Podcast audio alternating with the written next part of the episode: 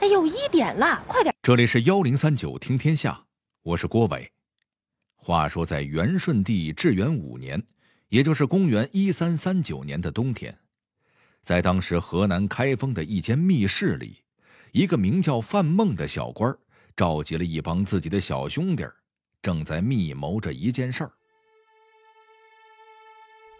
哥几个，我说的这事儿，你们都明白了吧？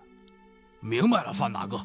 总之就是我们在冬至那天要装成朝廷钦差的样子，直接闯进行省中党。对，然后您就去召唤行省的那些高官老爷们，等他们来了，咱们就各拿兵刃，一起动手。没错，下手要快。这河南行省的高官老爷们，有一个算一个，全都不能留活口。好嘞。不过范大哥，我们也没装过钦差，您说这到时候不会露馅儿吧？兄弟，你信我的。冬至那天，这帮蒙古官老爷肯定个个都喝得烂醉。绝对看不出来，而且有我照应着，保证咱们动手的时候不费吹灰之力。嗯，那成，我们信你。放心吧，兄弟。事成之后，哥哥我弄个河南都元帅等等，到时候保证亏待不了你们哥几个。来来来，走一个。听到这儿。估计有人会问了，听这意思，这帮人要假装钦差，还打算把河南的高官老爷们一网打尽，感情这是要造反呀？没错，这正是元朝末年发生在河南行省的一次假钦差事件。这次事件后来更是演变成了一场波及全省的叛乱。说起来，您可能不信。这么大的一次叛乱，起因居然只是因为政府拖欠了一个人的工资，这到底是怎么回事呢？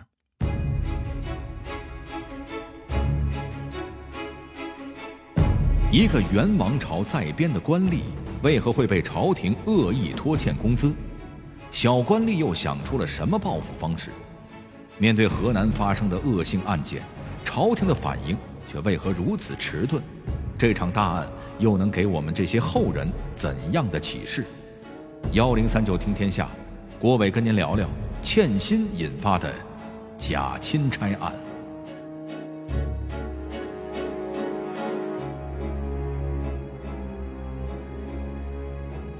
咱们今天故事的主人公，就是开场提到的那个叫范孟的小官。说起这位范孟，他的前半生可是过得太苦了。他是河南杞县人，从青年时代起就一直胸怀大志向，经过多年的艰苦打拼，终于混进了北京城，在朝廷的御史台里做了一个小吏。只可惜呀，当时的元朝官场实在是太黑暗，原本前程似锦的范孟，因为不小心得罪了上级，竟然被来了一个一撸到底，发回到了家乡河南杞县，继续担任一名小吏。小吏的生活苦的简直是一言难尽。您别看咱们老百姓说官吏官吏，在古代，官儿和吏可是两个不同的岗位。所谓官儿，那是有品级、有职位、有朝廷发工资，相当于体制内有编制的正式员工。那至于吏呢，不仅工资少的可怜，而且从职位上来看，还是从属于官员的。哪个官员雇了你？哪个官员就给你开工资。如果这官老爷有一天不想雇你了，那你就只能失业走人。所以一般情况下，这些小吏们为了糊口，都会干点敲诈勒索、收黑钱的勾当。可饶是这样，他们中的大部分人生活依然只能用贫苦这俩字来形容。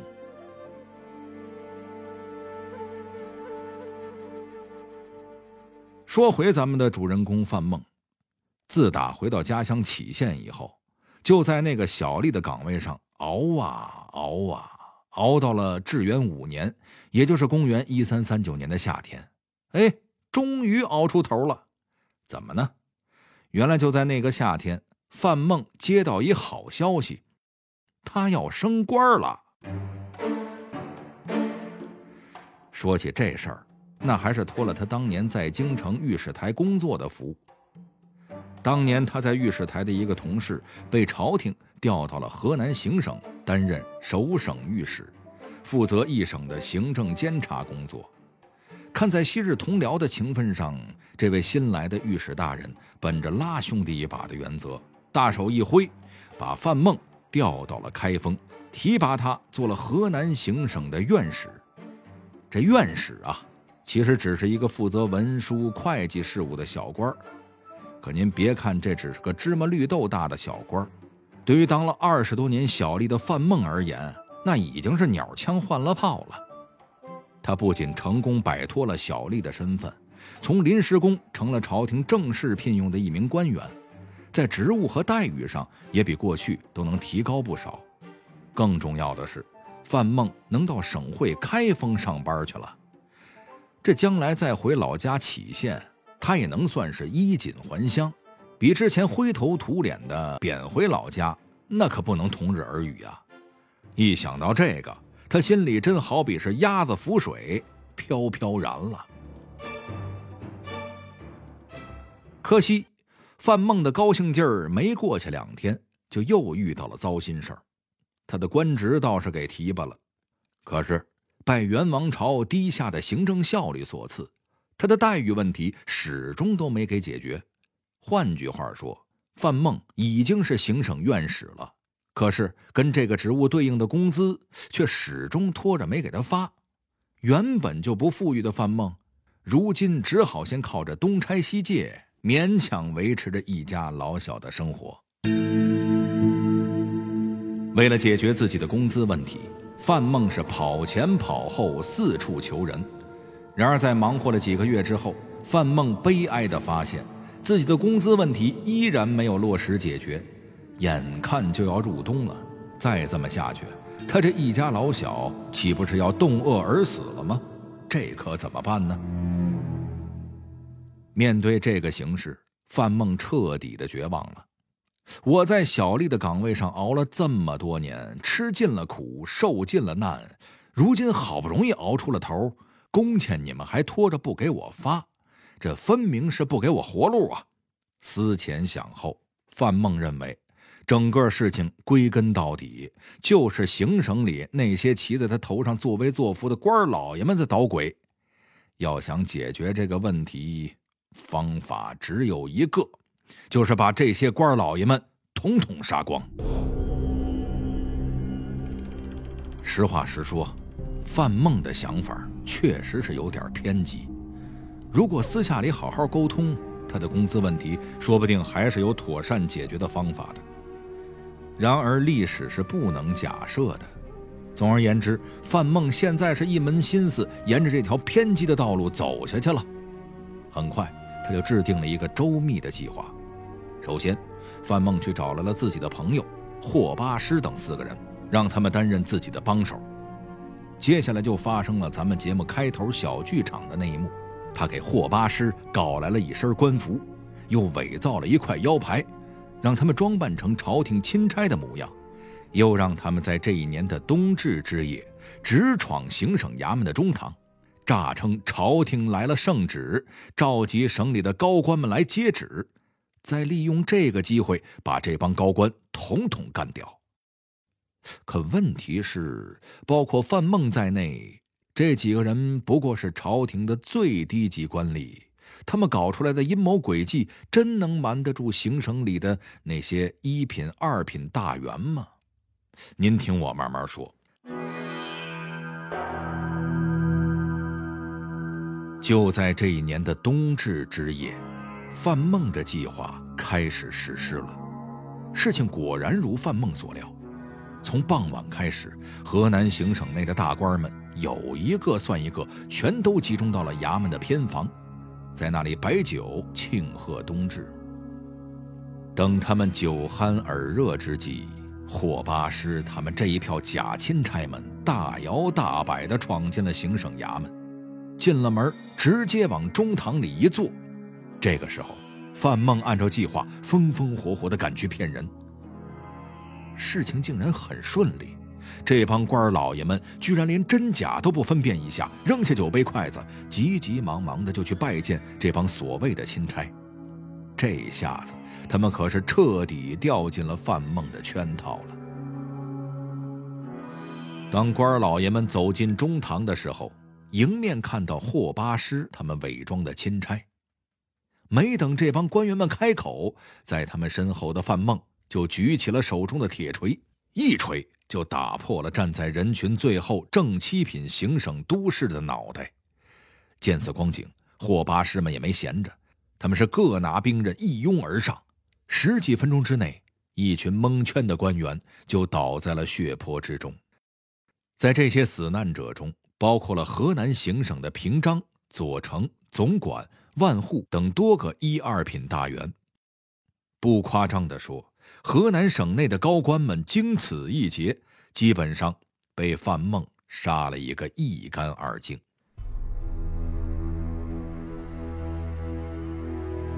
受尽上级压迫的小官员范梦，如今算是长出了一口恶气。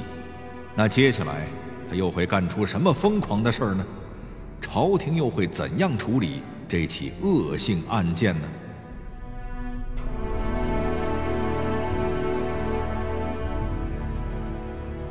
实话实说，在做出这样恶性案件之前，范梦其实只是想出口恶气，并没有什么太长远的规划。如今看到河南行省的官员们被杀了个一干二净，范梦猛然意识到，这里出现了一个权力真空。那这全省完全可以由我范梦一个人说了算呀。于是，范孟让那几个假冒的钦差任命自己担任河南都元帅，当上了省里的一把手。接着，他便带着自己的一干小兄弟们，开始了在省里的巡视。只要遇见不服从自己的地方官，一律先杀了再说。另一方面，范孟又派人封锁了河南行省与外界的一切水陆交通，关起门来，准备踏踏实实的。当自己的土皇帝了。另一方面，作为朝廷最重要的行省之一，河南出了这么大的事儿，朝廷不可能不知道。既然这样，那怎么还能由着范梦又是巡视又是封锁交通呢？说起来，元王朝还是吃了行政效率低下的大亏。事情闹到这个份儿上，朝廷居然出现了两种意见。有人建议派兵剿灭，可也有人不同意，觉得应该派使者招抚。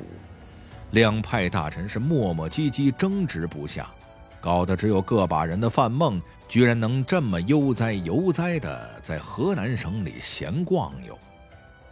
到最后，还是河南行省内部一个叫冯二舍的宣抚使挺身而出。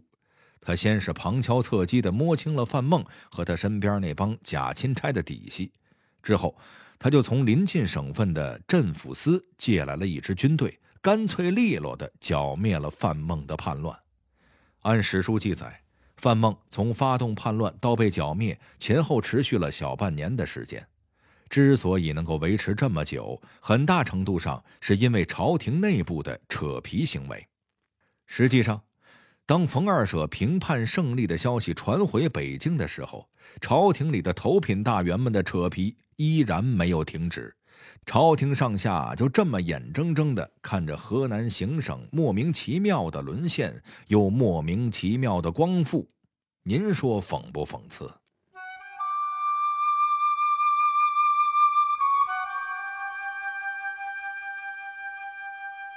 这还不算完。眼瞅着河南光复了，朝廷里又搞起了清查假冒钦差的活动。一帮真钦差们来到了河南，彻查之前的假钦差一案。借着查案，他们是大兴冤狱，各种敲诈勒索，一时间搞得蒙冤下狱者无数。直到最后，甚至有数千人莫名其妙的掉了脑袋。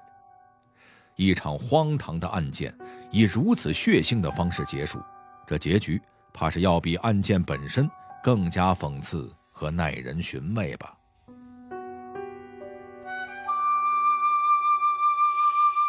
由于拖欠工资造成的这次假钦差案件，背后其实隐含着更为深刻的社会原因。这种原因也间接造成了元王朝最后的灭亡。原因到底是什么？我们从中又能学到哪些教训呢？回顾范孟搞的这次假钦差事件，留给我们的疑问其实挺多的。您想啊？范孟这样一个事前没有精心准备、事后又没有善后方案的小官儿，怎么就能犯下这么大的案子呢？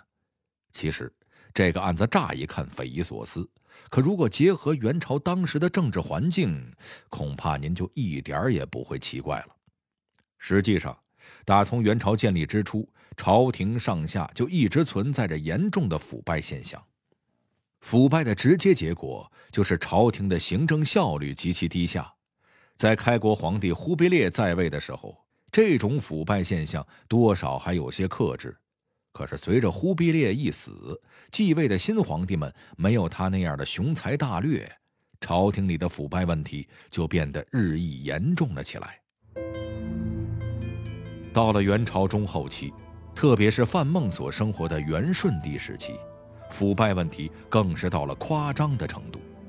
根据当时文人留下的记录，那时候拜见官员，您得递一个拜见钱；每逢过节要给官老爷们送人情钱；打官司告状得给衙门交公事钱。但凡要想托人办事儿，不塞够了钱，那是一定办不成的。以范孟的情况为例，他虽然在行省内的各个衙门间跑断了腿。可就是因为钱递的不够，这工资待遇的问题才一直没能落实。这也怪不了他，不发工资他就没钱，没钱他就不能行贿，不行贿这工资就发不下来。现在看来，这不就是一死循环吗？行政官员们眼里只有钱，朝廷的办事效率自然高不了。另一方面，很多官员也是抱着混日子的心态在工作。就算自己的顶头上司被杀了，只要自己依然有钱拿，那就继续跟着混。正是因为有这种心态，才使得范孟在杀人之后依然能够在河南省内逍遥自在。即便是未来有一天案子告破，前来审案的官员们也往往会把这当成是一次捞钱的机会，大搞冤狱、敲诈勒索。全国上下各级官员全都抱着唯金钱至上的态度，这个王朝不是请等着玩完吗？历史规律是不会放过任何人的。就在范孟案结束十几年之后，元朝国内开始爆发一个又一个的农民起义。堂堂的大元王朝，最后就亡在了农民起义者的手里。他留下的教训，确实值得我们不断的反思和警醒。否则，就如同唐代杜牧所说：“后人哀之而不见之，亦使后人而复哀后人也。”好了，这里是幺零三九听天下。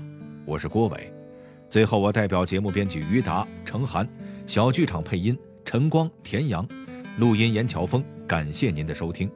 另外，如果您想和我们交流互动、收听往期节目，欢迎关注新浪微博和微信公众号“幺零三九听天下”。